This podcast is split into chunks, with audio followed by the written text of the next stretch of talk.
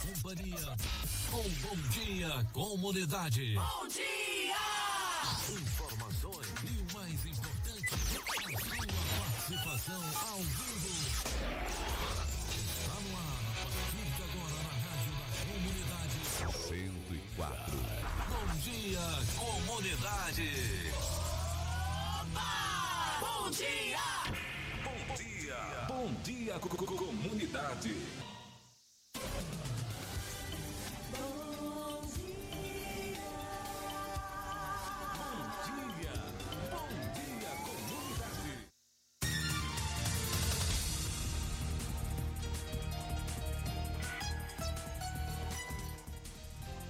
Gente, bom dia. São 7 horas e 6 minutos, 7 e 6. Sejam bem-vindos ao programa Bom Dia Comunidade. Hoje é 10 de janeiro de 2022.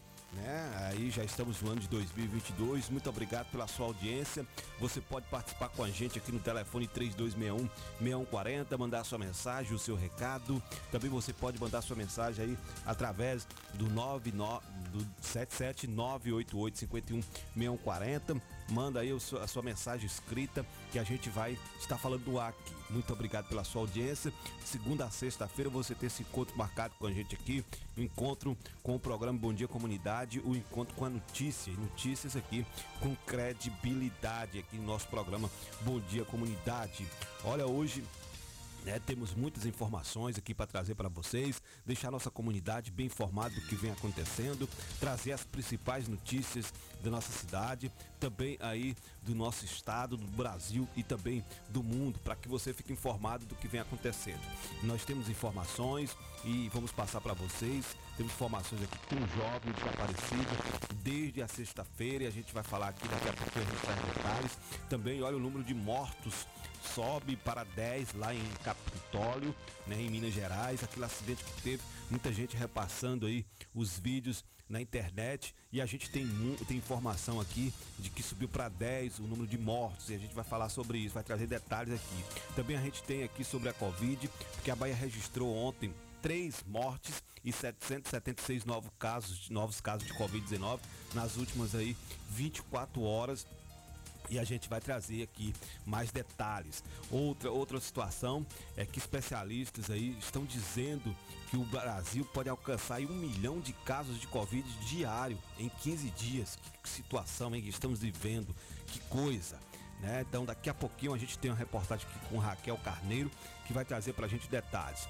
E outro aqui é o surto de gripe, né? Que tá aí é, em todos os estados brasileiros, até fora do Brasil também. A gente tem notícias de outros, de outros países aí que tá uma situação, inclusive, inclusive tendo lockdown em outros países por conta do surto de gripe e, e misturado com a Covid. E a gente tem uma reportagem aqui com a Denise Coelho, que ela vai falar sobre né, o surto de gripe, que reforça aí alerta sobre o uso abusivo de antibióticos. Então você vai saber, porque as pessoas estão tomando remédio aí, né, é, sem prescrição médica. E aí a gente vai estar aqui trazendo informações aqui com a nossa correspondente. Também a Aline Costa vai falar do apagão de dados aí da pandemia que impacta em ações contra a Covid. Pagou no sistema, não tem como você estar verificando a quantidade de pessoas e aí é difícil para poder estar fazendo ações. E outro, as defensorias públicas, defensoras públicas criam um projeto para atender órfãos de feminicídio. A gente vai trazer informações. E mais, a Emoba escreve aí até este domingo para o processo seletivo com 131 vagas. E teve, tivemos informações esse final de semana também que o acusado de ter assassinado aquela mulher lá no Parque Primavera, na Rua Palmeiras, acabou sendo encontrado morto aí na carceragem do complexo policial de Itapetinga. Daqui a pouquinho o Miraldo volta aqui com mais informações também, trazendo pra gente o giro de notícias e você vai ficar muito bem informado aqui no programa Bom Dia Comunidade. Essas e outras informações você vai ter a partir de agora. Está começando mais um Bom Dia Comunidade.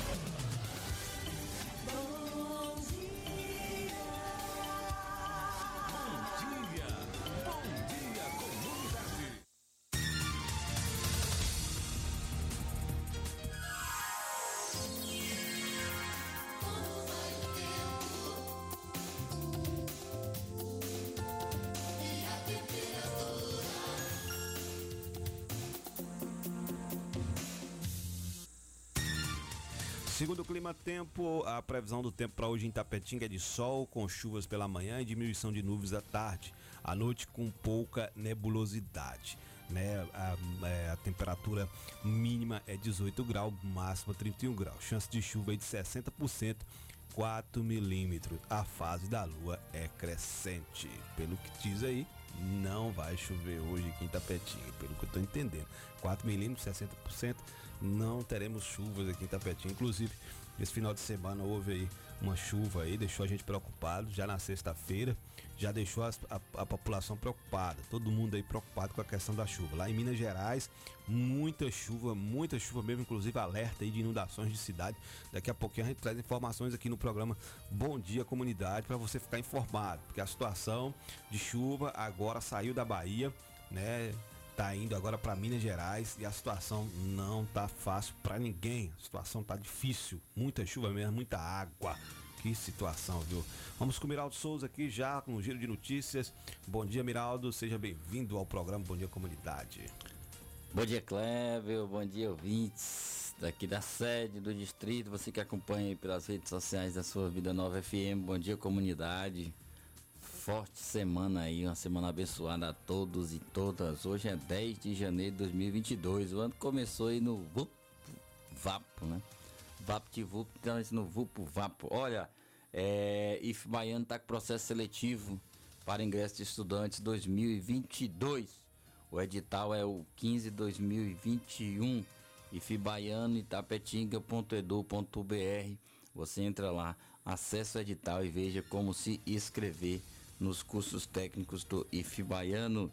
Itapetinga, matrículas para novos alunos, aí alunos que vai chegar na rede hoje e amanhã, dia 10 e 11 de janeiro de 2022.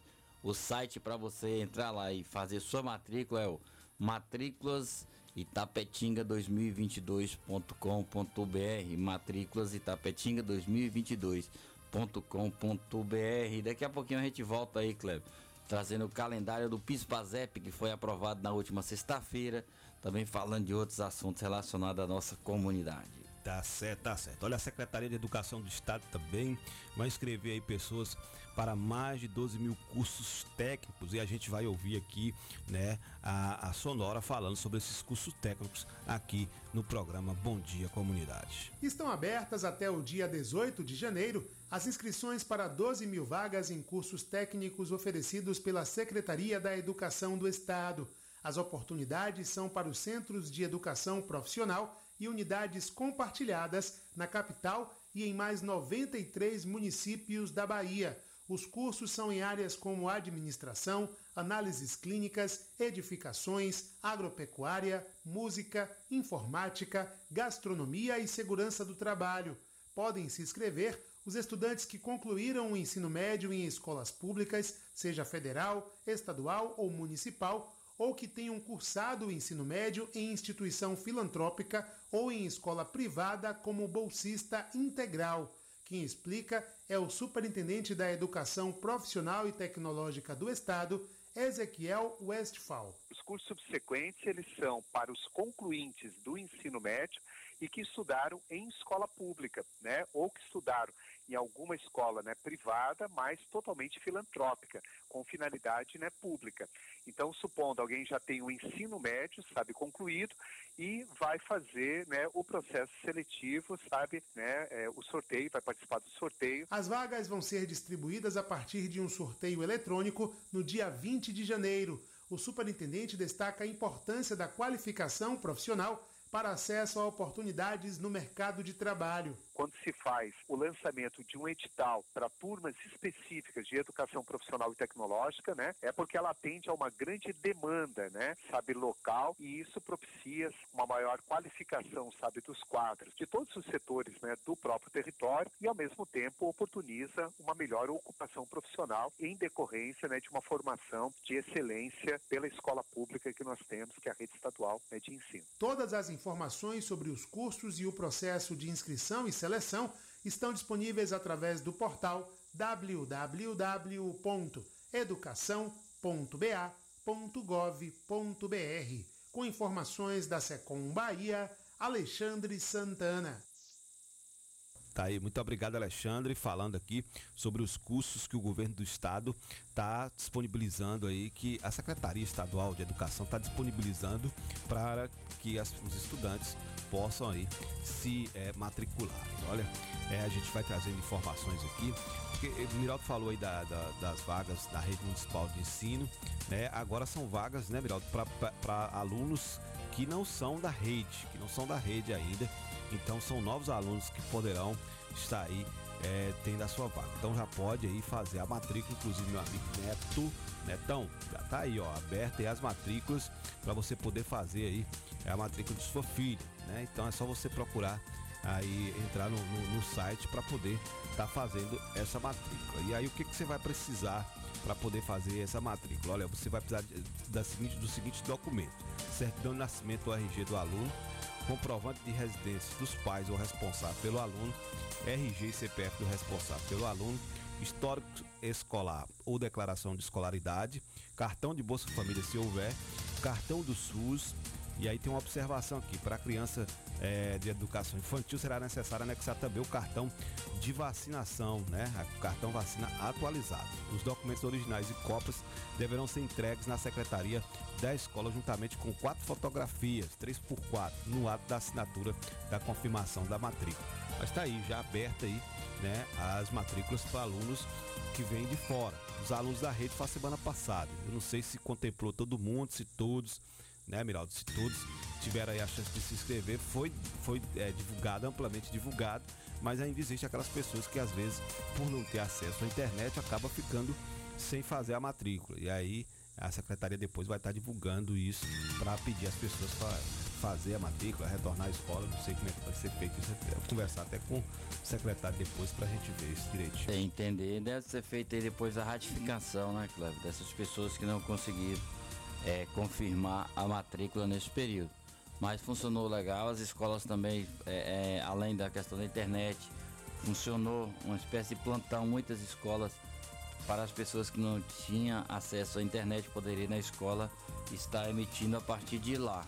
Mas aí é um processo que se inicia, se iniciou na verdade o ano passado e vai continuar, porque as matrículas em Tapetinga vão permanecer aí sempre online isso vai ajudar demais é, e simplifica também o processo. Muitas pessoas não têm acesso, a gente sabe, mas aí o serviço público tem que oferecer as oportunidades para essas pessoas acessarem essas ferramentas públicas e fazer suas matrículas. Mas o certo é que as matrículas em Tapetinga elas agora permanecerão sempre online. Né? Inovação também tecnológica, isso é importante para poder facilitar o trabalho, viu, Cleber? Pelo menos é, é a única cidade que eu vi até agora que tem aí é, as, as inscrições 100% online, as matrículas 100% online, foi aqui em Tapetinho. Não vi falar de outra ainda. Pode ser que tenha aqui no Brasil. O Brasil é, é praticamente um continente, deve ter outras cidades. Mas aqui na região mesmo, só vejo falar de Tapetinho. Pelo menos aqui na região a gente tem essa informação de Tapetinga, pioneirismo aí. É importante ter, porque é, os cuidados com a educação ele tem que ser perene, ele tem que ser é, suplementar, ou seja, ele tem que transcender, transcender ideologia política, é, a organização educacional tem que prevalecer em todos os sentidos. E é isso que é feito em Tapetinga. É um trabalho conjunto, onde a sociedade civil participa, ainda não participa como deveria, mas participa bastante. E isso ajuda demais também nas execuções das políticas públicas. E essa questão da informática, é, não podemos mais fugir dela. E ela está aí para somar, para ajudar. E essa questão da matrícula é, facilita demais. Muita gente vão questionar, mas facilita demais porque dá uma visão panorâmica, dá uma oportunidade muito grande às pessoas. Às vezes os pais não têm é, habilidade para mexer com a ferramenta, mas o próprio filho ali de 10, 11 anos já consegue fazer sua própria matrícula nesse sistema online e os pais vão ali só para poder depois assinar e conferir por esses filhos. Mas é importante aí que os pais, mesmo não sabendo, acompanhem é, os filhos ou peça ajuda a um vizinho, a um parente, um amigo, até mesmo a própria escola para estar tá realizando aí conforme pede os editais as matrículas dos seus filhos e responsáveis. E na verdade também diminuir a carga de, de funcionários que vão estar na escola, né? Tendo que ficar lá e se colocando em situação de risco, principalmente nesse momento de pandemia. Né? Então tá aí. E uma série de conjuntos aí é, se tem, viu, Kleber? Você aproveita recurso, você facilita, é, diminui o tempo das pessoas também. Antigamente você tinha que ir pra lá, meu irmão, ficar em altas filas para poder ser atendido depois e às vezes não conseguia ser atendido é, no mesmo tempo, era muita gente para poucas pessoas atenderem. Então, uma série de fatores vai melhorar aí. A gente espera que é, isso vá se criando uma cultura no nosso município, que assim como a Secretaria de Educação, Secretaria de Desenvolvimento Social, Secretaria de Saúde, é, dentre outras, e vai facilitando esse serviço de forma online pelas plataformas para poder Itapetinga conseguir cada vez mais prestar contas e também é, melhorar a, o acesso das pessoas a esses serviços públicos. Tá certo. Olha só, é, é, saiu aí a lista de novos beneficiários do Auxílio Brasil aqui do município da Petinga. Tapetinga terá 2.023 novas famílias incluídas no programa Auxílio Brasil, que substitui o, o antigo Bolsa Família. As famílias precisam procurar o setor do cadastro único no ponto de apoio do antigo Bolsa Família na central de abastecimento para maiores informações. As famílias contempladas precisarão pegar a documentação necessária no setor do CAD único para comparecer à Caixa Econômica Federal e oficializar sua inclusão no programa. O benefício mínimo oferecido à família incluída no Auxílio Brasil é de 400 reais. Só recapitulando aqui, é, terá aí, Tapetinga terá 2.023 novas famílias incluídas no programa Auxílio Brasil, que substituiu aí o Bolsa Família. Então, né, as famílias precisam procurar o setor de cadastro, né, que é no ponto de apoio do antigo Bolsa Família, lá na central de abastecimento, né, para você ter mais informações. Ali onde é o CENDEP. As famílias contempladas precisarão pegar a documentação necessária no setor do Cade Único lá para comparecer à Caixa Econômica Federal e oficializar sua inclusão no programa, programa aí Auxílio Brasil, que vai disponibilizar aí é, um benefício mínimo às famílias de baixa renda de 400 reais. Então tá aí, tá dado o recado. Você que foi aprovado aí, vá lá pegar a sua documentação para você poder já dar entrada né, nesse benefício aí que é muito importante, principalmente para aquelas pessoas, aquelas famílias de baixa renda que precisam né, de, é, desse, desse dinheiro para poder dar um suporte à sua família, para poder dar um sustento à sua família. Já é uma ajuda muito, mas muito boa mesmo para as pessoas que estão necessitadas. Olha só, um jovem se encontra desaparecido desde a última sexta-feira aqui no município de Itapetinga. Não sei se ele já apareceu, essa notícia foi ontem, né? Mas a gente vai estar divulgando aqui qualquer coisa, é só a família entrar em contato. O jovem Iago Souza Bosch, de 15 anos de idade, se encontra desaparecido desde a última sexta-feira, dia 7. Ele foi visto pela última vez na companhia de dois amigos no Parque Poliesportivo da Lagoa. Então a família pede a quem souber do paradeiro, qualquer informação do adolescente, entrar em contato aí no 77981288621. Iago é morador aí do bairro Américo Nogueira e trabalha numa reformadora de estofados aí no bairro Camacan. Então o Iago está desaparecido desde a última sexta-feira. Telefone para contato com a família, quem viu o jovem rapaz é o 77 981 28 86 21 aí, né, um jovem desaparecido. Inclusive aqui em Tapetinga tem né, uns jovens desaparecidos até o presente momento não foi encontrado ainda e que a gente pede aí até a justiça é, para é, dar uma celeridade nessa situação aí. Me parece que já tão, são cinco meses já, né? Foi dia 14 agora, completa cinco meses já desapareceu Daniel, Daniel, né? Daniel de Jesus. Quem não lembra que a gente sempre tá falando, sempre falou desse desaparecimento de Daniel. Dele de outro rapaz. Não me lembro o nome do outro aqui agora, mas é Henrique. Estão desaparecidos desde, é, acho que desde setembro que o desapareceu, não sei, setembro, agosto. A gente vai ver depois e vai trazer informações aqui no programa Bom Dia Comunidade. Né? Então esse aí é o Iago, tá desaparecido a, desde sexta-feira. Então quem, quem tiver contato, quem tiver alguma notícia, é só entrar em contato com a família para poder estar tá contribuindo, né? A família fica angustiada. Espero que não tenha acontecido nada com este jovem. Olha só, vamos falar de Covid-19 aqui, porque a situação da Bahia não tá legal. Os casos vêm aumentando cada dia mais.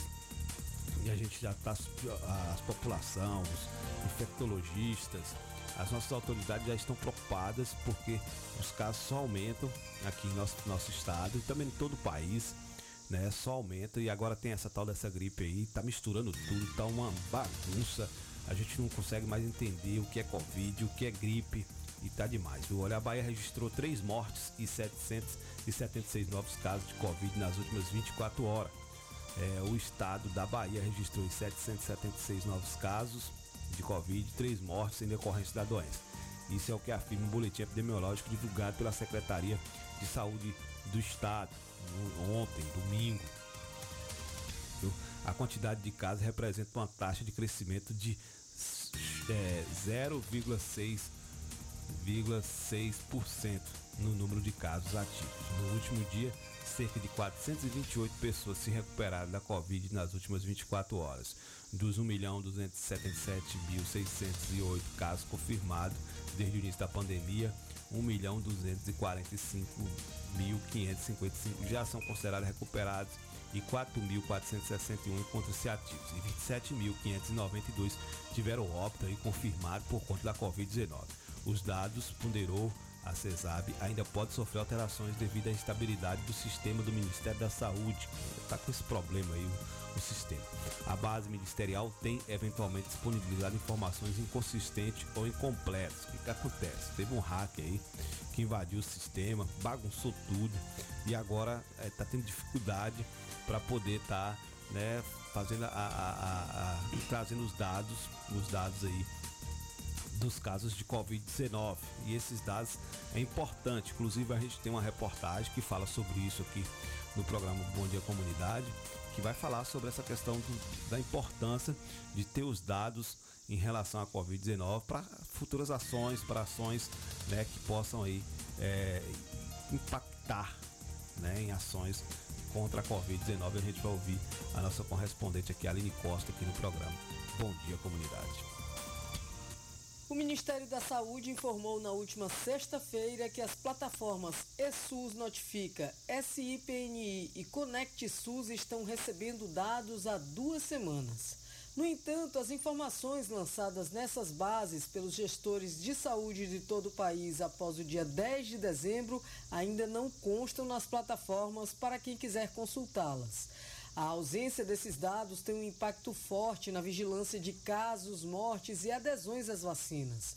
O médico sanitarista, mestre e doutorando em saúde coletiva pela Universidade Federal de São Paulo, Giliate Coelho Neto, ressalta que o apagão é um dos maiores problemas da informação em saúde na história do país. Se trata provavelmente do problema mais grave que a gente já teve no Brasil com o sistema de informação em saúde. A gente está no meio de uma pandemia, né, a principal pandemia dos últimos 100 anos, e há quase 30 dias com dados instáveis, com dados aí não confiáveis. Um sistema que ninguém sabe direito qual foi o problema que ocorreu. A gente não tem uma transparência no que está acontecendo hoje no Ministério da Saúde. E a principal consequência para o controle da pandemia é que isso prejudica fortemente a tomada de decisão, seja por agentes públicos mas também por empresas e até por famílias. O médico também alerta para a falsa crença de que já é possível relaxar as medidas de prevenção e combate à doença. Quando você olha para os dados e você vê que o número está muito baixo,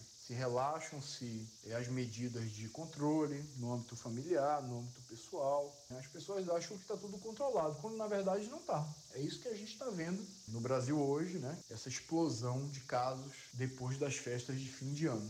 Para os governos, isso também tem um impacto fatal, porque você deixa de planejar uma expansão de leitos, de enfermaria, de UTI, porque o número que você tem é um número equivocado. Você acha que a pandemia ela está no nível muito baixo, quando na verdade ela já está se espalhando rapidamente. Giliati destaca ainda que as consequências acabam pesando no sistema de saúde, que tem recebido elevados números de pessoas infectadas em postos e hospitais. Quando o problema vem a aparecer, ele já aparece na fila da unidade de saúde, na fila do hospital, na urgência lotada, né, na dificuldade de se conseguir um leito de UTI. A gente está vendo aí cidades aí com 200, 300, até 400 pessoas na fila, porque você não teve esse dado antecipado, que é o dado epidemiológico, né, o dado da notificação de doenças. Então, esse é o principal problema que a gente tem é, decorrente desse apagão de dados hoje no Ministério da Saúde. Em nota, o Ministério da Saúde afirma que o problema está ligado ao ataque hacker ocorrido no início de dezembro.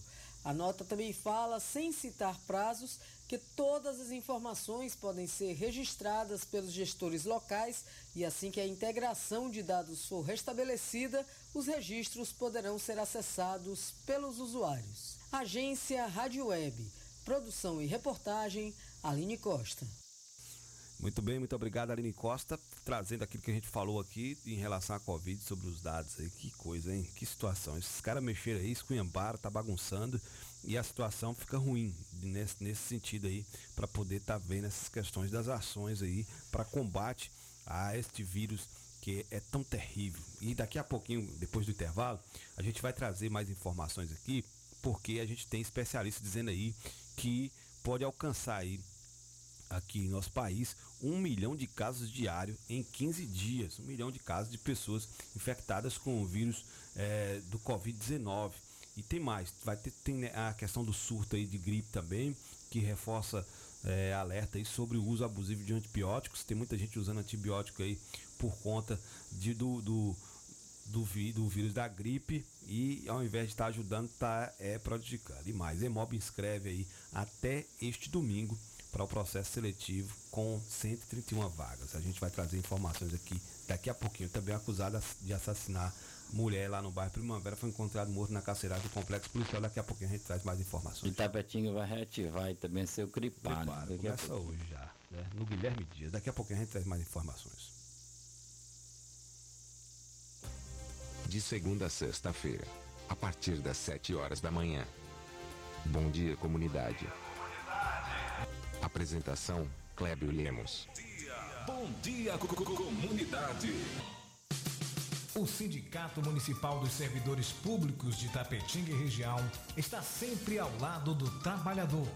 Em todos esses anos de sua fundação, sempre teve como objetivo principal a conquista de benefícios em favor dos servidores públicos.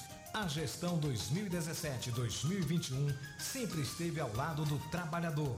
Com muita luta, conseguiu o auxílio alimentação para os servidores sua mais nova conquista foi a reforma da sede do sindicato e subsede em Bandeira do Colônia. Servidor, você faz parte desta família. Sinditatiba, Rua Itambé 417 no Camacan, Itapetinga. Telefone 773261 3552. Churrascaria, a Toca do Nemias. Um ambiente familiar com um delicioso churrasco e aquela cerveja bem gelada. Nos finais de semana e feriado, música ao vivo. Venha para Chaplin Churrascaria, a Toca do Nemias. Rua Afonso Félix 35, Quintas do Sul, Itapetinga, Bahia. Fone WhatsApp 77981321438. Vem para Chaplin. Salão das Motos, o espaço de beleza da sua moto em Itapetinga. Vendas de peças, capacetes e tudo em acessórios para a sua moto. Trabalhamos com pinturas, polimento, revisões, substituições de peças, borracharia e mecânica em geral. Salão das Motos, Rua Sandoval Pereira, 34, Vila Isabel, ao lado do Colégio Clodoaldo Costa. Fone Zaps 77 99915 1348 e 9191 9479. Direção Alain e Cauã. Salão das Motos. Paixão na peleja pra que todo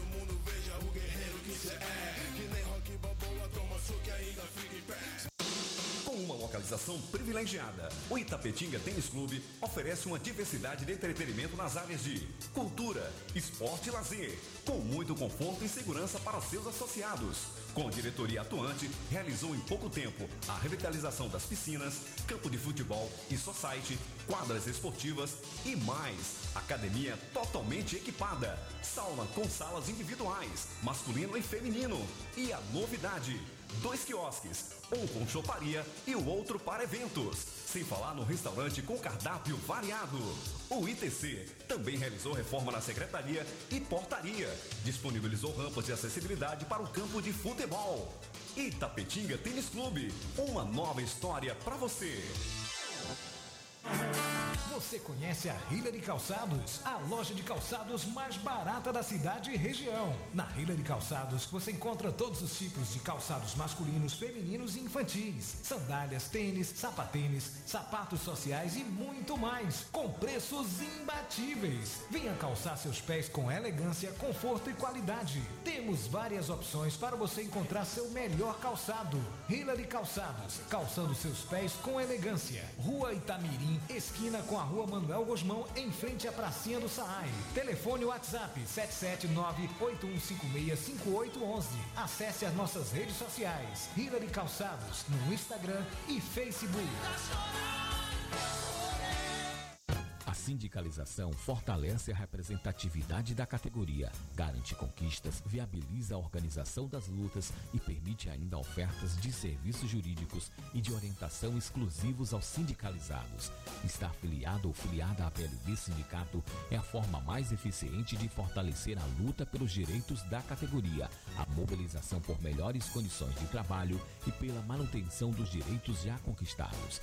A PLB Sindicato de Itapetinga, Rua Marechal Deodoro da Fonseca, 156 Centro, telefone 7732612547. Só a luta nos garante. Pra dançar sem parar. Parar. Sem parar. 104 FM.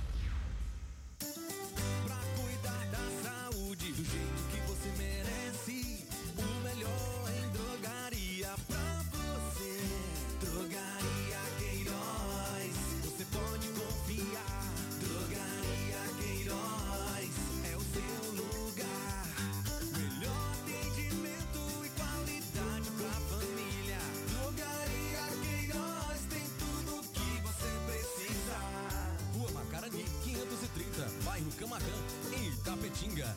Drogaria Queiroz, seu novo conceito de farmácia. Você que está procurando segurança eletrônica e não sabe como? Defender System. Tudo em segurança eletrônica. Vendas de equipamentos para manutenção, instalações de câmeras de segurança, cercas elétricas, portões eletrônicos e monitoramento de alarmes sem mensalidades. Trabalhamos com produtos Intelbras. A Defender System fica localizado em frente ao Complexo Policial Urbis. Contato 77 3261 6063 e o WhatsApp 77 98100 1609. Se tem Defender System, a insegurança não entra. Se seu celular caiu, seu tablet quebrou, Júnior Eletrônica consertou. Orçamento na hora e na troca da tela, a película é grátis. Temos diversos e variados modelos de cabos e acessórios e muitas novidades. Fone via Bluetooth, capa para celular, película, roteador com uma ou duas antenas com o melhor preço da cidade. E você ainda conta com o melhor atendimento, melhores preços e garantia dos nossos serviços. E não fechamos para o almoço. Júnior Eletrônica e Acessórios fica localizada na rua Monteiro Lobato, 151 Centro, em frente à Praça da Bíblia, Itapetinga, Bahia. Fone 77 3261 3243. Pax Perfeição. Quem é vivo se associa. São mais de 25 anos de dedicação e comprometimento em Itapetinga e toda a região. Seja associado Pax Perfeição. Você terá mais assistência, consulta médica grátis, sepultamento e outros benefícios. Ligue agora mesmo que a nossa equipe estará pronta para lhe atender. 3261 9090. Pax Perfeição. Quem é vivo se associa. Se existisse remédio para a saudade, por certa farmácia Camacão teria. Valorize a sua saúde e o seu médico. Não troque a sua receita, pois a sua saúde é nosso principal objetivo. Farmácia Camacan. Matriz, Rua Boa Nova Centro, 3261-2160. Filiais, Rua Pedro Lima, Nova Itapetinga, 3261-2854. Rua João Pessoa Centro, 3261-2397. Avenida Flamengo 225, 3261-5596. E Praça Augusto de Carvalho 205, 3261-8859. Farmácia Camacan.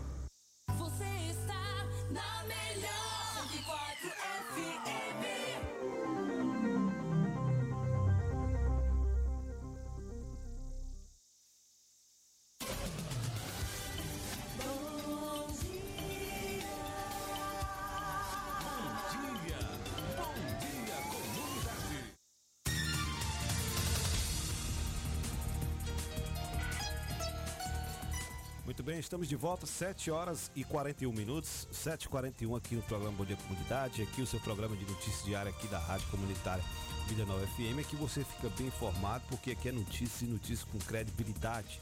E a gente está sempre trazendo, segunda a sexta-feira, muita informação para você. Segunda a sexta, das 7 às 8h30, você tem esse encontro marcado com a gente. Você pode participar ligando por telefone 3261-6140 ou também mandando sua mensagem, é, sua mensagem escrita aqui no nome de texto, mensagem de texto 988 51 Você manda sua mensagem a gente vai estar aqui conversando com a comunidade, divulgando a sua mensagem aqui. Olha só, saiu também aqui o calendário escolar da rede estadual de ensino para o ano letivo de 2022. Então, você ficar atento aí, os pais responsáveis, responsáveis e também os alunos aí.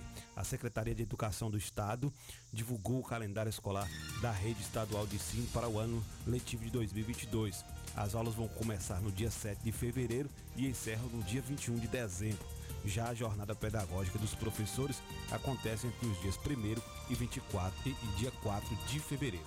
Ainda no calendário escolar 2022 ficou estabelecido que o recesso de carnaval acontece de 28 de janeiro a 2 de março. O recesso da Semana Santa ocorre entre 15 e 17 de abril. E o recesso junino vai de 20 de junho a 3 de julho. Em todos os casos de propostas deferidas diferenciadas do calendário escolar, o término do ano letivo não pode ultrapassar o ano civil de 2022. Tá aí o calendário, dia 7 de fevereiro retorna aí as aulas, as aulas presenciais da escola, das escolas estaduais. Dia 7 de fevereiro, tá pertinho, né? Falta um pouco menos de um mês para retornar as aulas aí das, das, escolas estaduais. Brevemente vai estar tá falando aqui como é que vai ser feita as matrículas. Se bem que a gente já sabe também que as matrículas são feitas nas escolas presencialmente ou também pelo site da Secretaria de Educação do Estado. Então, quando tiver aí, a gente vai estar divulgando aqui no programa Bom Dia Comunidade aqui na Rádio Comunitária Vida Nova FM, para você ficar bem informado do que vem acontecendo, todas as informações a gente traz para vocês aqui no programa Bom Dia Comunidade. Isso é bom, porque aí a comunidade fica por dentro do que está acontecendo. Assim como a gente pode trazer aqui também outras pessoas para estar tá falando também sobre essa questão do calendário, né? como o próprio é, é, coordenador do NTE, né? que é o Alessio Chaves. Depois a gente vai estar tá chamando ele aqui para a gente bater um papo sobre essa volta às aulas aí também do estado aqui em nosso município, Tapetinga, Bahia. Olha só, nós temos informações aqui no programa Bom Dia Comunidade. A Márcia Bueno vai trazer para a gente porque, segundo informações, né, houve aí um aumento no número de mortos, né, subiu para 10 lá em Capitólio, lá em Minas Gerais. Vocês que têm aí redes sociais, as pessoas acompanhou. Que coisa, viu? O pessoal foi se divertir final de semana e houve um acidente com a rocha que se desprendeu de um paredão e caiu sobre algumas embarcações, 10 pessoas mortas. E, é, e Márcia Bueno vai trazer para a gente mais informações aqui no programa Bom Dia Comunidade.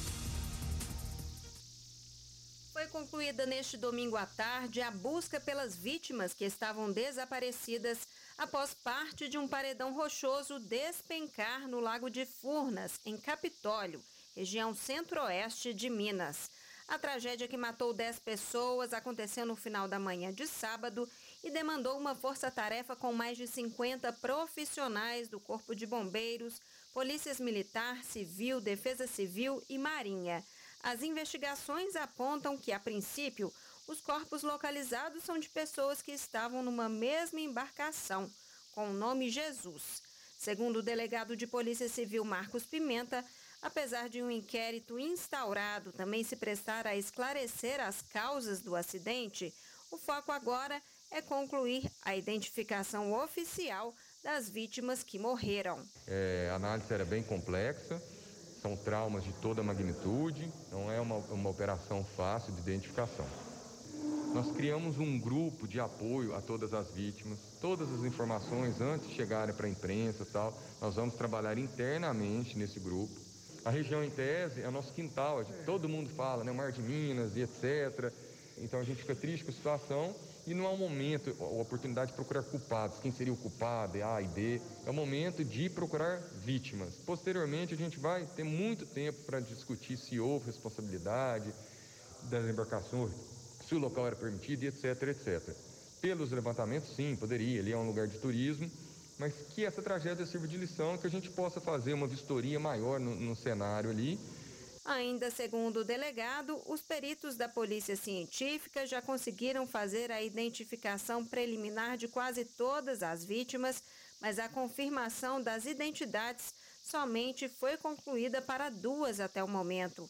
Uma delas é o idoso Júlio Borges Antunes, de 68 anos, natural de Alvinópolis, na zona da Mata Mineira, e a segunda vítima identificada ainda não teve o nome divulgado.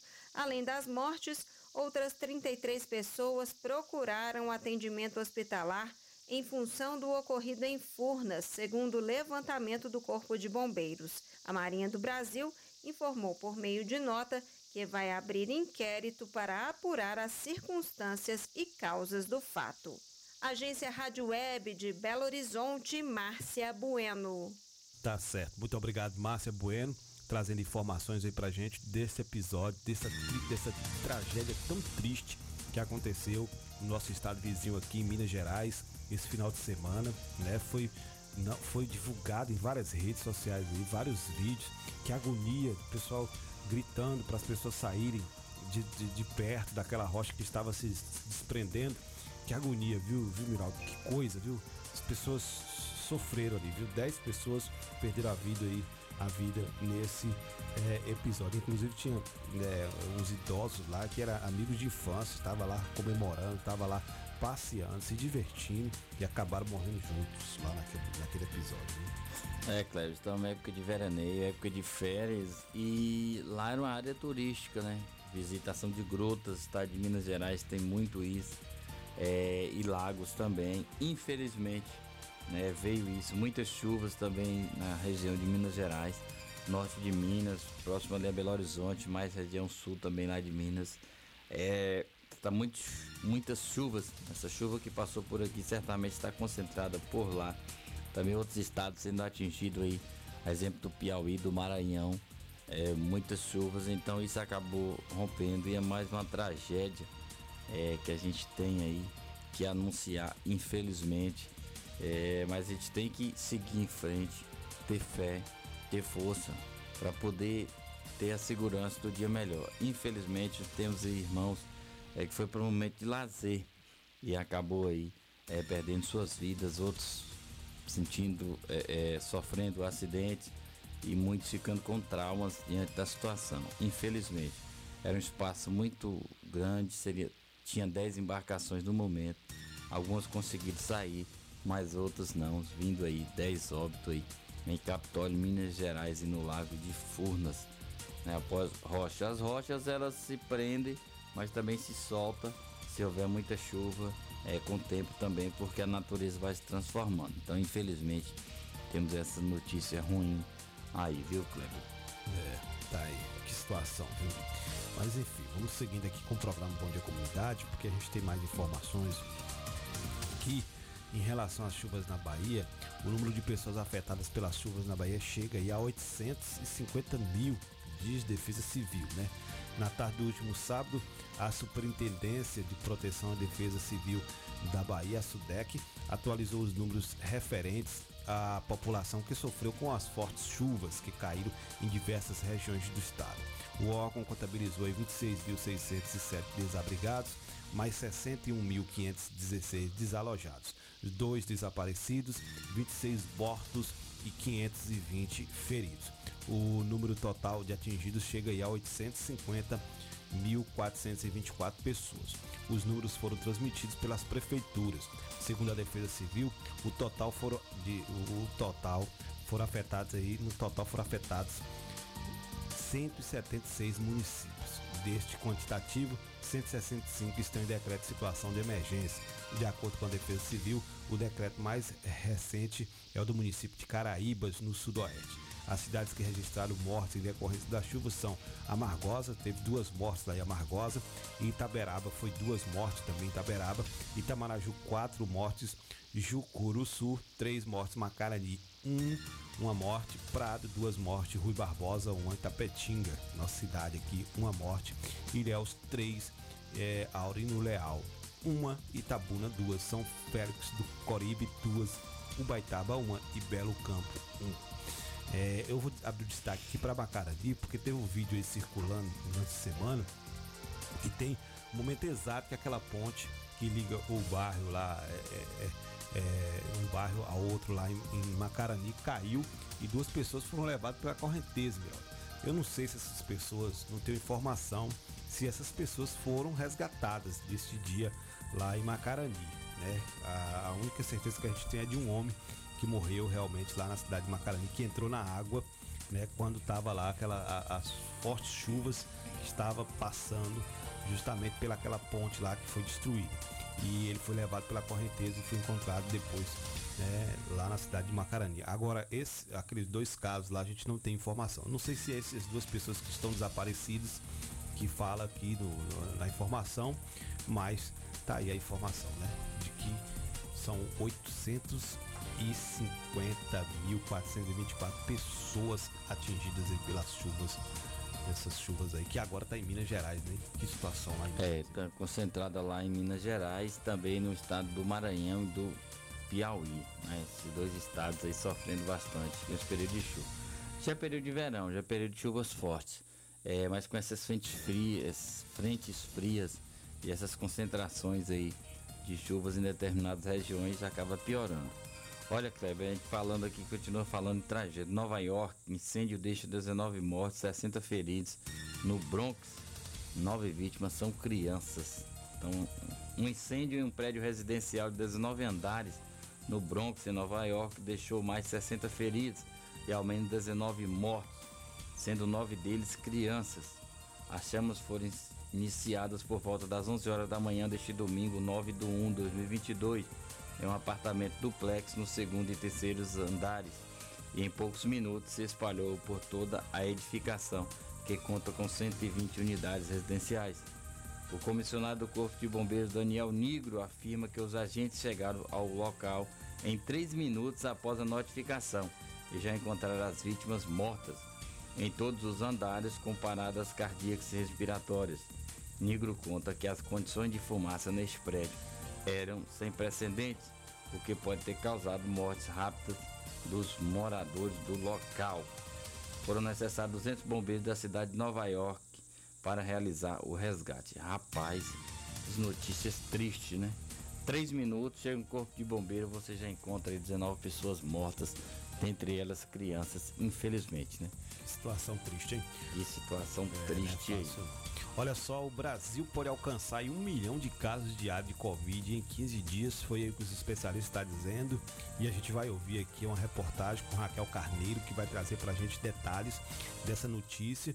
Por isso que a gente está sempre falando aqui, precisa se cuidar, precisa usar máscara ainda, álcool gel, evitar alguns espaços, se for para esses espaços, usar máscara, né? Ter muito cuidado com quem você anda é, é, se, se aglomerando, porque pode causar aí. Agora a gente está tendo problema com a gripe também. Aí tem a gripe, o surto da gripe, tem a Covid, tá misturando tudo, tem gente que tá pegando dengue, Covid, chikungunya.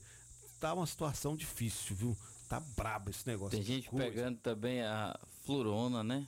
a mistura do Covid com é, é, H1N1. O H, então, corona com H1N1, tá, esse no, no Brasil já está tendo casos. Rio de Janeiro e Goiás já registraram casos, inclusive com morte né, de dupla infecção. Então, são outras questões que vai chegando. A gente, desde o início de dezembro, a gente vinha falando aqui, que os especialistas alertando. É, gente, estamos no estado de gripe, estado de gripe e tudo mais. E as pessoas não davam conta. Aí agora bateu o surto, principalmente pós essas chuvas, e a gente está sofrendo aqui. Itapetinga, exemplo de Salvador, outras cidades aí, está numa situação é, terrível. Inclusive essa gripe aí, essa questão, fui vítima aí. É, estou me recuperando ainda, mas graças a Deus nada fora da normalidade. E não é só aqui no Brasil, não, porque a gente estava conversando no grupo lá Tem um rapaz lá no Canadá que ele falou que a situação lá tá difícil, tá tendo lockdown lá, não pode se reunir mais de cinco pessoas, né? Tá tendo voltando tudo novamente, inclusive a questão da gripe também tá lá também nesse país. Aí eu tenho algumas perguntas, mas eu não vou nem fazer aqui porque depois vão vão falar um monte de coisa. Mas enfim, vamos ouvir aqui a entrevista com Raquel Carneiro, né? Que o Brasil pode alcançar aí um milhão de casos diários em 15 dias em relação à Covid. O Brasil pode atingir a marca de um milhão de casos de pessoas com coronavírus em duas semanas. É o que aponta a projeção realizada pela Universidade de Washington, nos Estados Unidos. O estudo considera que os casos são muito superiores aos dados oficiais e devem mais do que dobrar em 15 dias. A estimativa é de 10 vezes maior do que o número registrado no período mais crítico da doença no país, em março de 2021, quando se somavam quase 100 mil casos casos por dia. Os números não representam um exagero para o médico infectologista e membro da diretoria da Sociedade Mineira de Infectologia, Carlos Starling. Com a velocidade com que a Omicron é transmitida e com as aglomerações que aconteceram nesse princípio de ano, ela se alastrou de forma muito rápida pelo país. Então, a possibilidade de nós termos um milhão de casos por dia, ela é real e deve pressionar de forma considerável o sistema de saúde, principalmente toda a rede ambulatorial. Quanto ao número de óbitos, a projeção aponta um ritmo de crescimento inferior, indicando cerca de 313 mortes diárias por Covid em 15 dias. A menor letalidade está ligada à menor gravidade da variante Ômicron. Todo este cenário para o Dr. Carlos, agravado pelos surtos de H3N2 de influenza e outras doenças, como a dengue, vai pressionar todo o sistema de saúde brasileiro, especialmente nas regiões mais carentes do Sistema Único de de saúde.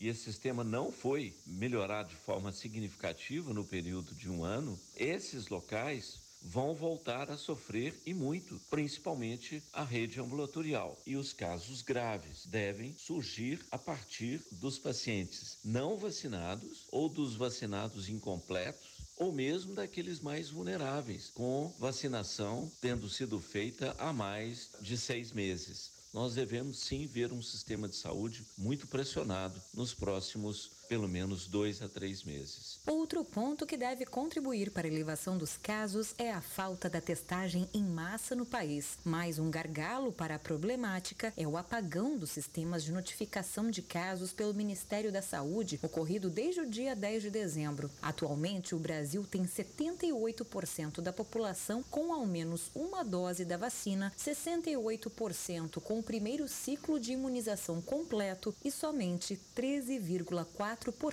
com reforço. Agência Rádio Web de Porto Alegre, Raquel Carneiro. Tá certo. Muito obrigado, Raquel Carneiro. A gente vai para o intervalo. Na volta do intervalo, a gente vai falar sobre o caso de um homem que foi acusado de assassinar a mulher aqui em Tapetinga e foi encontrado morto na carceragem do complexo policial. Né, a gente tem isso para falar aqui no programa. Também defensoras públicas criam um projeto para atender a, a órfãos do feminicídio. A gente vai trazer essas informações aqui, aqui com detalhes aqui no programa Bom Dia Comunidade. A gente vai no intervalo, daqui a pouquinho a gente volta. Apoio Cultural. Rádio Vida Nova FM 104,9. O Sindicato Municipal dos Servidores Públicos de Tapetinga e região está sempre ao lado do trabalhador em todos esses anos de sua fundação, sempre teve como objetivo principal a conquista de benefícios em favor dos servidores públicos. A gestão 2017-2021 sempre esteve ao lado do trabalhador. Com muita luta, conseguiu auxílio alimentação para os servidores. Sua mais nova conquista foi a reforma da sede do sindicato e subsede em Bandeira do Colônia. Servidor, você faz parte desta família. Sinditativa Rua Itambé 417, no Camacan, Itapetinga. Telefone 773261 3552. Churrascaria, a Toca do Nemias. Um ambiente familiar com um delicioso churrasco e aquela cerveja bem gelada. Nos finais de semana e feriado, música ao vivo. Venha para Chaplin Churrascaria, a Toca do Nemias. Rua Afonso Félix 35, Quintas do Sul, Itapetinga, Bahia. Fone WhatsApp 77981321438. Vem pra Chaplin.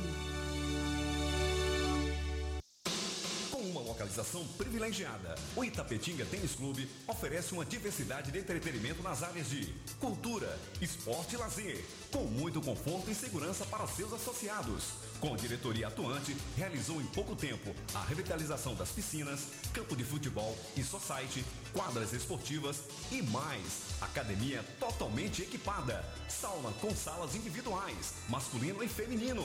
E a novidade, dois quiosques, um com choparia e o outro para eventos. Sem falar no restaurante com cardápio variado. O ITC também realizou reforma na secretaria e portaria. Disponibilizou rampas de acessibilidade para o campo de futebol. Itapetinga Tênis Clube, uma nova história para você. Salão das Motos, o espaço de beleza da sua moto em Itapetinga. Vendas de peças, capacetes e tudo em acessórios para a sua moto. Trabalhamos com pinturas, polimento, revisões, substituições de peças, borracharia e mecânica em geral. Salão das Motos, Rua Sandoval Pereira, 34, Vila Isabel, ao lado do Colégio Clodoaldo Costa. Fone Zaps 77 99915 1348 e 9191 9479. Direção Alain e Cauã. Salão das Motos. Paixão na peleja pra que todo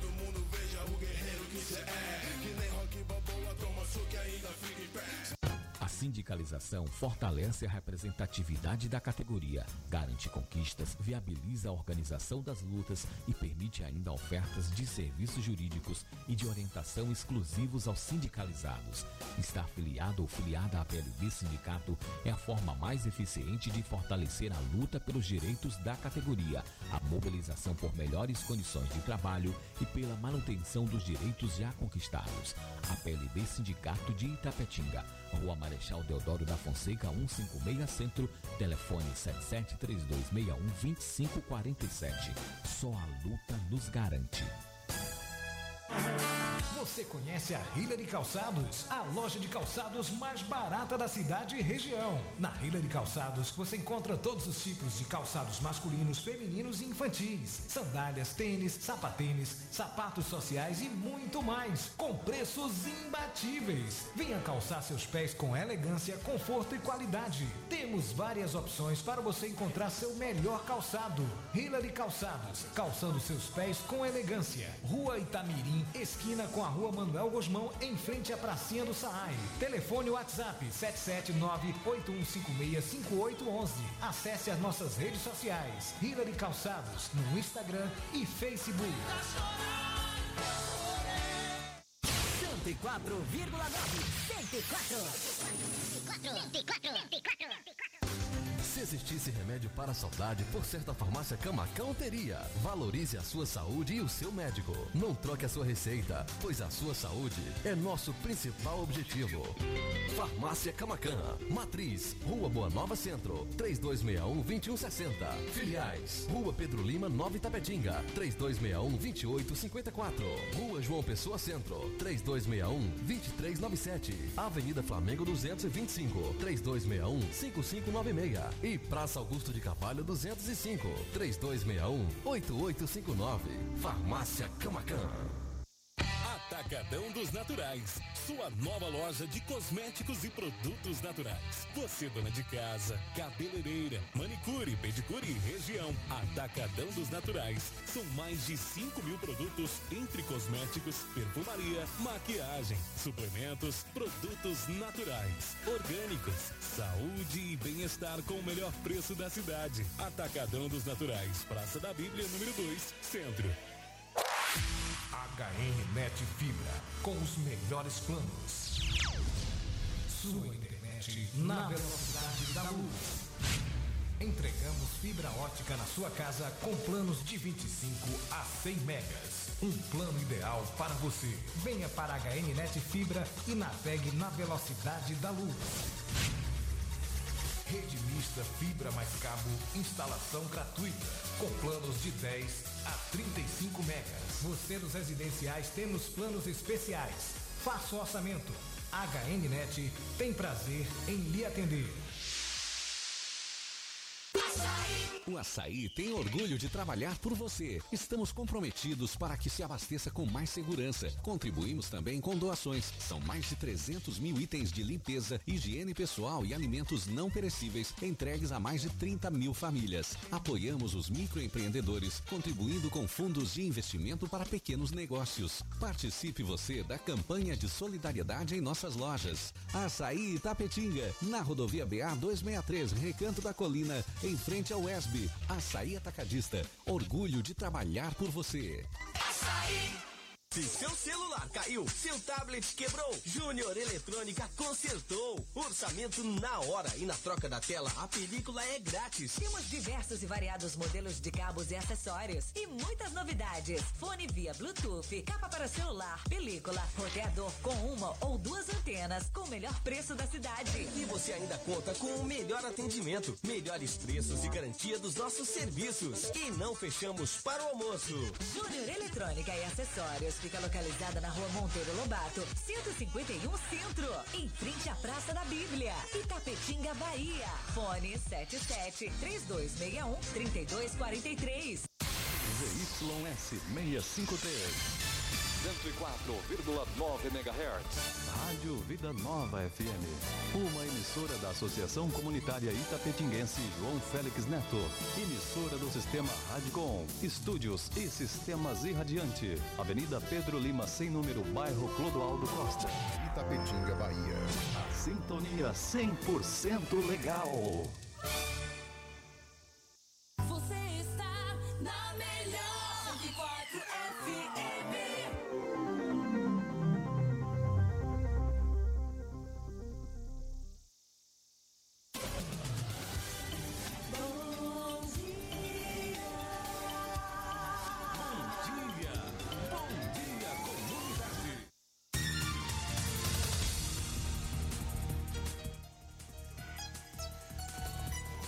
bem, estamos de volta aqui com o programa Bom Dia Comunidade. São 8 horas e 8 minutos, 8 e 8. A gente volta aqui com mais informações para vocês, né? Porque a gente tem aqui informações sobre a questão do surto da gripe, né? E é reforçado aí alerta, porque tem muita gente aí fazendo uso abusivo de antibióticos.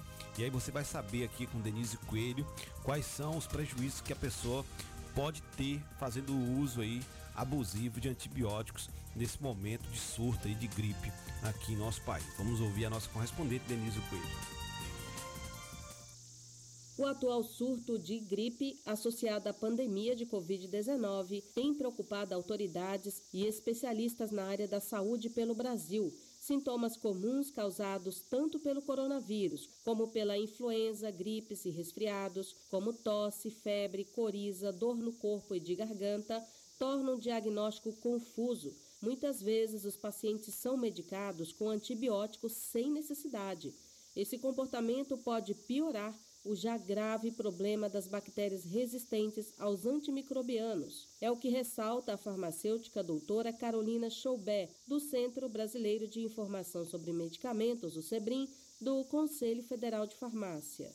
Muitos antibióticos são prescritos desnecessariamente e ou mal utilizados, o que ameaça a utilidade desses medicamentos. É por isso que é importante que todos usemos antibióticos somente quando necessário, para prevenir a resistência aos mesmos. Esta é um grave problema de saúde pública e está associado ao aumento do tempo de internação, dos custos de tratamento e das taxas de morbimortalidade dos pacientes.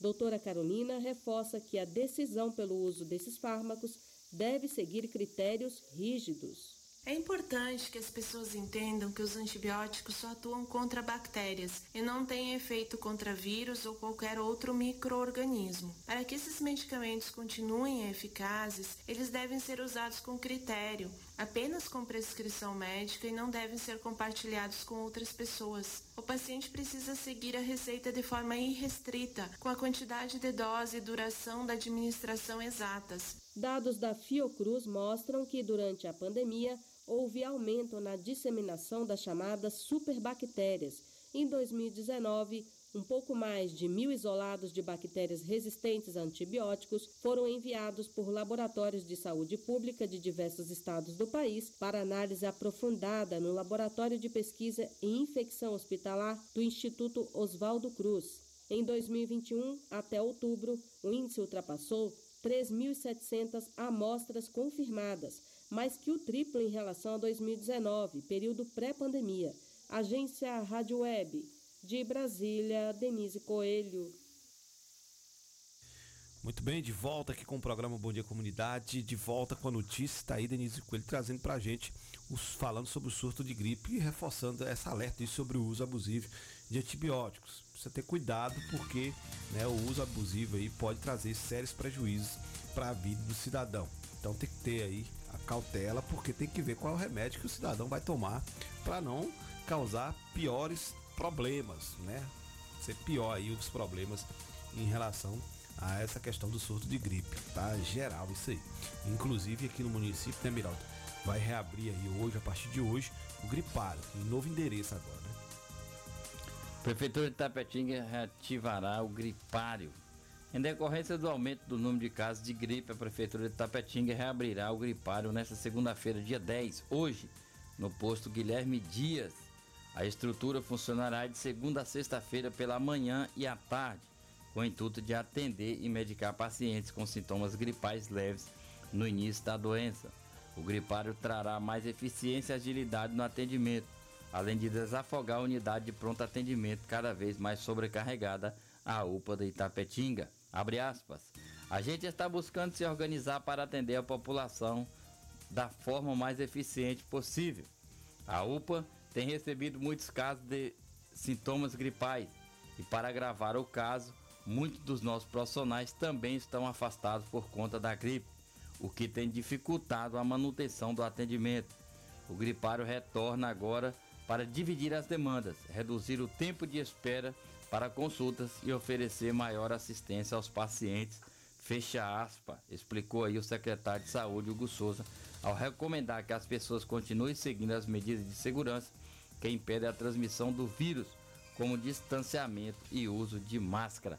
Esse vírus aí, distanciamento, uso de máscara, esse cuidado, não vai combater mais só a Covid. Agora também é o vírus da gripe, da influenza aí.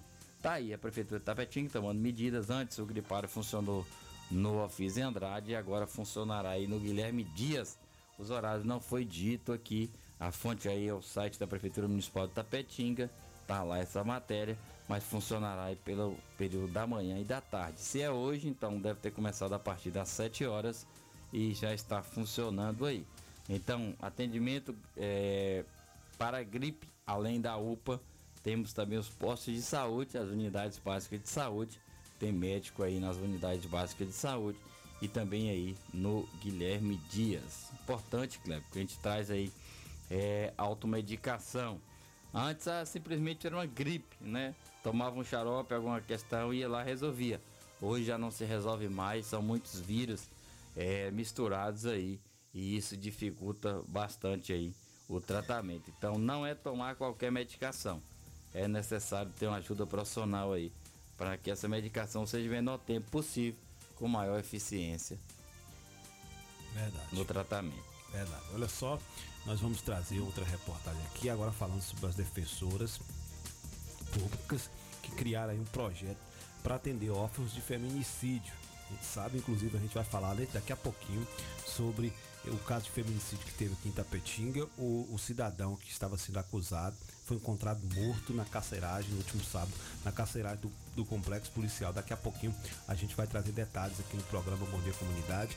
Agora a gente vai ouvir aqui né, Danilo Ito, que vai estar trazendo aqui pra gente né, essas informações sobre esse projeto que vai atender aí órfãos do feminicídio. Um levantamento do Fórum Brasileiro de Segurança Pública apontou que quatro mulheres foram mortas por dia no Brasil por um parceiro atual ou antigo no primeiro semestre de 2021. As altas taxas de feminicídio no país trazem consigo um problema social menos óbvio do que a morte de mulheres, o abandono e o trauma vivido pelos filhos das vítimas.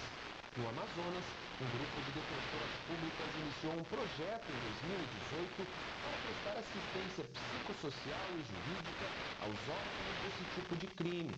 Os trabalhos começaram por iniciativa da defensora Caroline Brás, que na época coordenava o Núcleo de Proteção e Defesa dos Direitos das Mulheres da Defensoria Pública do Estado do Amazonas. Ela percebeu que as crianças que perderam suas mães para o feminicídio, muitas vezes por ação do próprio pai, apresentavam fortes traumas psicológicos e desamparo familiar. Segundo Caroline Brás, não são raros os casos em que a criança testemunhou o crime. Crianças que estavam sem conseguir dormir, totalmente assustadas.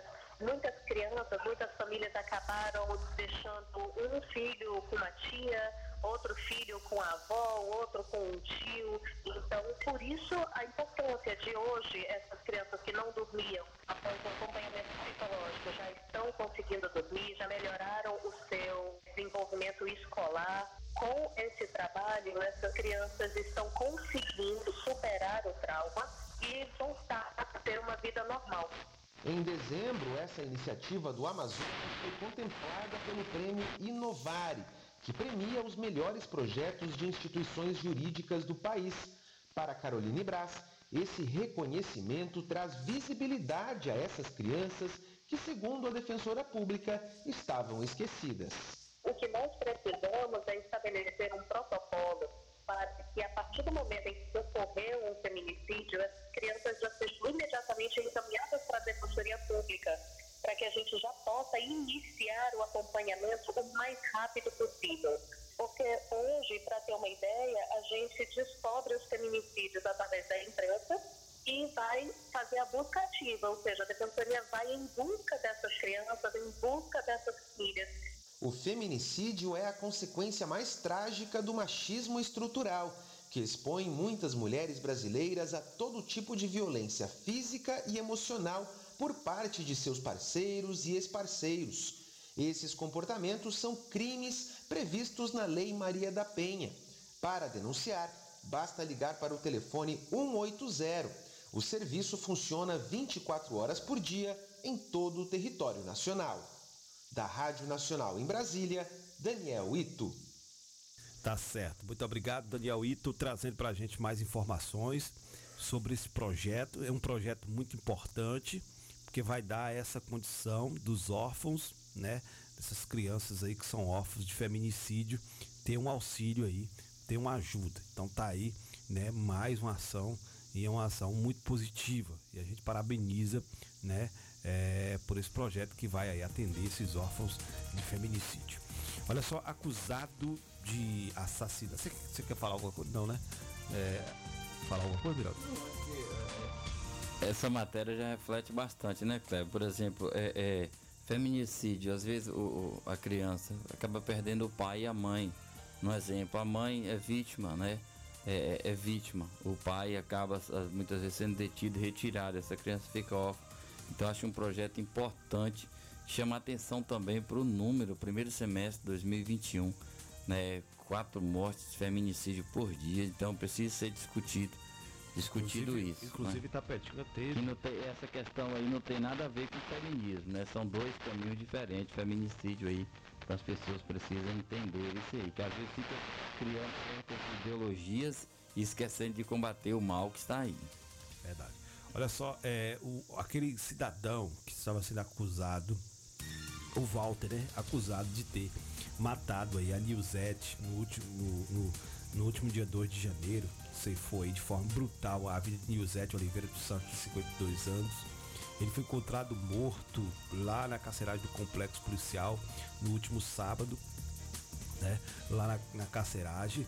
Segundo informações que a gente tem, ele, é, o Walter, ele teria começado a, a fazer uma greve de fome lá dentro da, da carceragem, não estava se alimentando, nem bebendo água, apesar da alimentação chegar, ele não estava se alimentando, né, a informação que a gente tem, então ele ficou debilitado, debilitado lá dentro da carceragem, inclusive foi levado para a UPA para tomar soro, retornou para o complexo policial, mas não queria se alimentar, não queria comer, não queria beber água, foi ficando desidra- desidratado, foi ficando, foi defiando, né? Por conta da, da falta de alimentação, dos nutrientes para poder né, dar sustento ao seu corpo, à sua vida. E aí, quando foi, né, é, neste sábado, na hora do café da manhã, ele foi encontrado morto. Ele estava até separado dos outros presos, não tem nem como dizer, ah, foi, foi alguém que, que fez alguma coisa contra ele, porque ele estava separado dos outros presos, né? Não estava na mesma carceragem que os outros presos. Então, Walter foi encontrado morto aí. Ele já tinha tido surtos psicóticos, né? Aí Eu, é, eu acho que deveria ter tido, ter tido é, um atendimento psicológico esse rapaz, é, né, né, né Miraldo? Porque já sabia, já cadeia, tinha, né, tinha uma certa informação. Uma cadeia que já existe tinha- aí. Já tinha uma certa informação, Miraldo, de que ele, de que ele tinha problemas psicológicos. Então, eu acho que ele deveria ter sido atendido por um psicólogo ou psiquiatra, né? Mesmo estando. É, uma pessoa normal não é, Kleber. Pra fazer o, o, o que ele fez já não era uma pessoa normal, por aí vocês tinham. E depois ficou, mas aí infelizmente, né?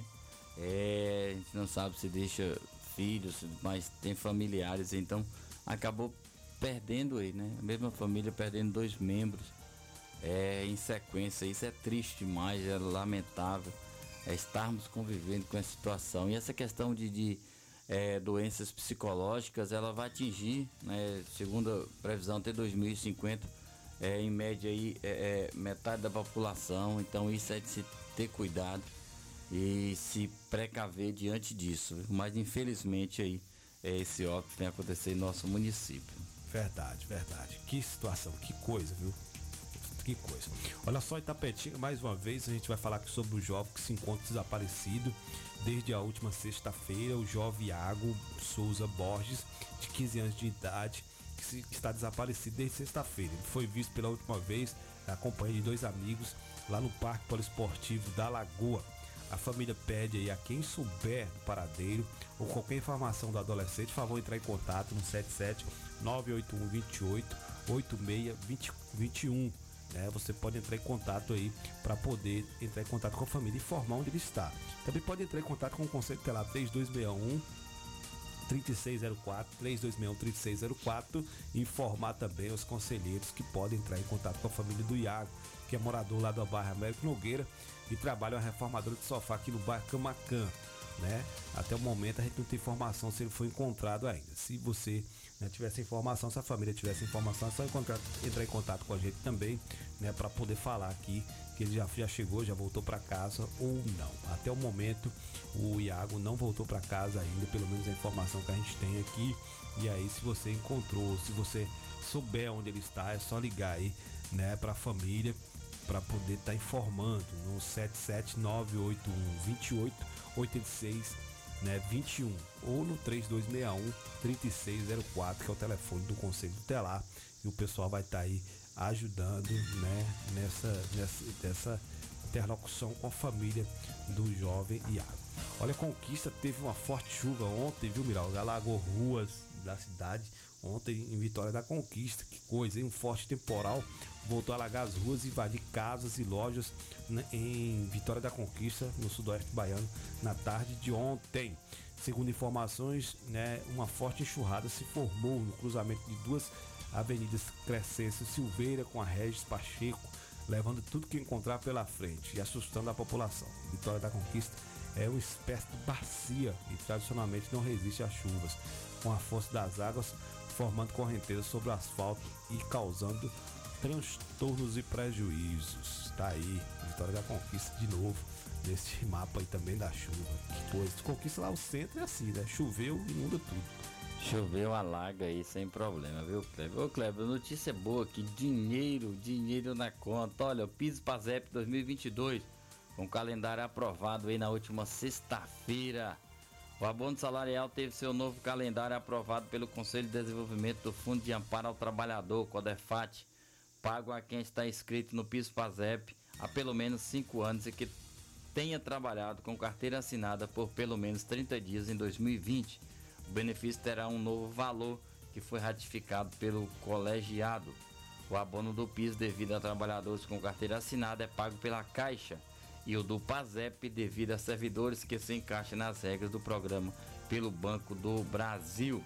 Calendário de abono pigo- pa- PIS pago pela Caixa trabalhador do setor privado começa aí no próximo dia 8 de fevereiro para os nascidos em janeiro e aí segue até dia 31 de março para os nascidos em dezembro. Para quem recebe o PASEP no Banco do Brasil, é devido ao final das inscrições. As inscrições 0 e 1 começando em 15 de fevereiro e a inscrição final 9 em 24 de março. O cálculo do benefício considera um 12 avos do salário mínimo válido na data do pagamento, multiplicado pelo número de meses trabalhados no ano correspondente, com arredondamento para cima, segundo o Ministério da Previdência.